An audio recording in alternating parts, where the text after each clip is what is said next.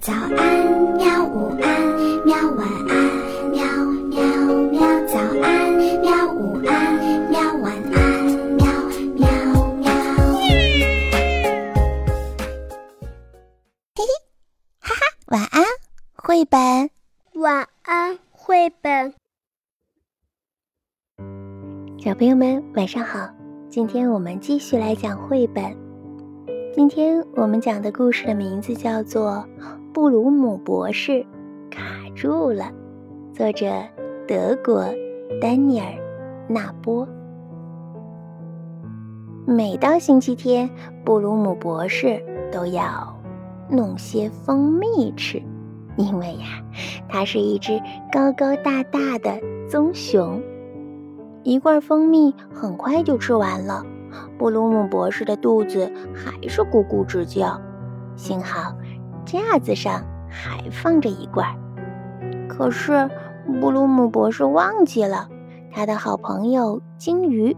哦，那是一条名字叫做金鱼的小金鱼，也在架子上。布鲁姆博士摸错了罐子，我的老天！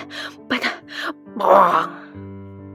金鱼缸。紧紧地扣在了布鲁姆博士的头上，不得了了，不得了了！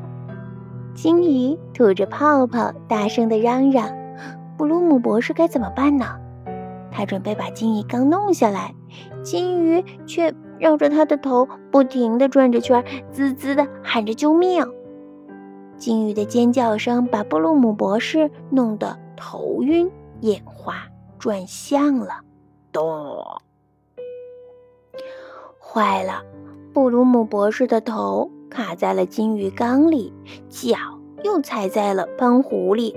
幸好啊，聪明的金鱼知道怎么样才能够把布鲁姆博士的脚从喷壶当中拔出来。它吐着泡泡，咕噜咕噜地说：“快，快，让喷壶把你的脚喷出来。”当喷壶喷水，嗯，是很容易的。可是，当布鲁姆博士这样让喷壶去喷水的时候，哎，他的身子一歪，向灶台倒去，手一下子插进了牛奶锅里，哇！现在，布鲁姆博士的头卡在金鱼缸里，脚卡在了喷壶里，手又卡在了牛奶罐里。机灵的金鱼又给他出主意了，快快把你的手煮出来！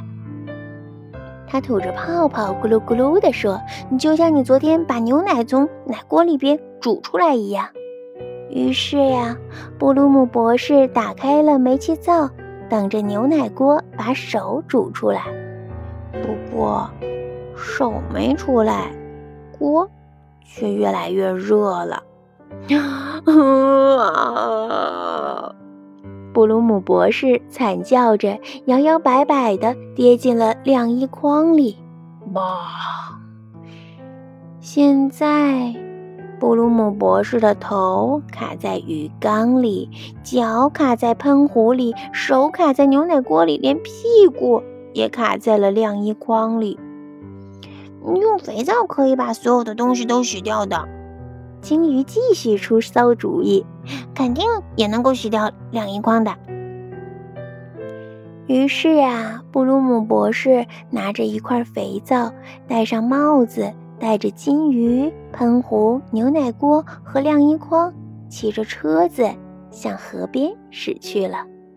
到了河边，布鲁姆博士从头到脚的擦满了肥皂，然后把晾衣筐往下拉。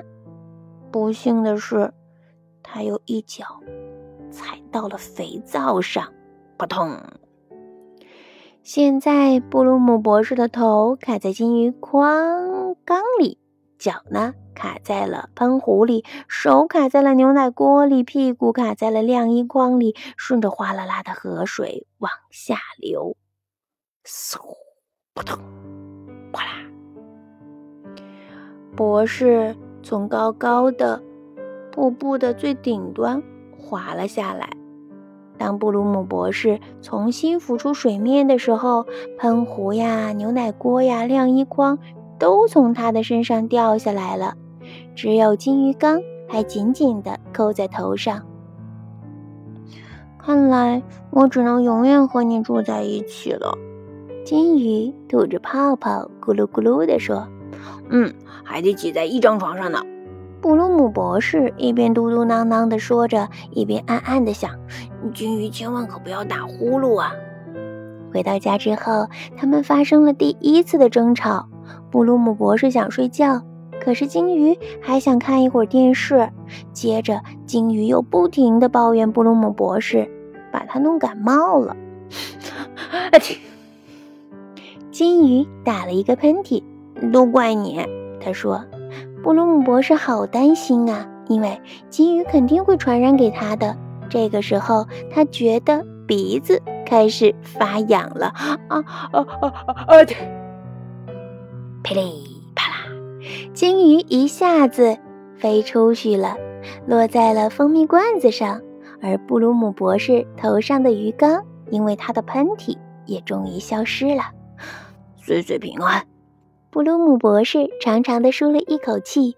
鲸鱼也很高兴，因为呀，它又可以单独拥有一个自己的玻璃罐了。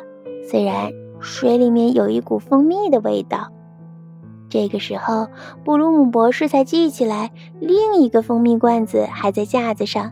不过，蜂蜜和罐子已经让他受够了。没关系的，布鲁姆博士想。还有下一个星期天呢。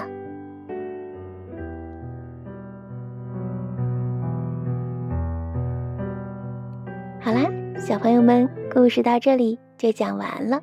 嗯，为什么布鲁姆博士说还有下一个星期天呢？他原本想在星期天做什么呢？你还记得吗？如果你知道的话呢，就把你的答案写在我们的。评论区的下方。好啦，今天就到这里吧，晚安。好吧。晚安绘本。可是我还想看看星星。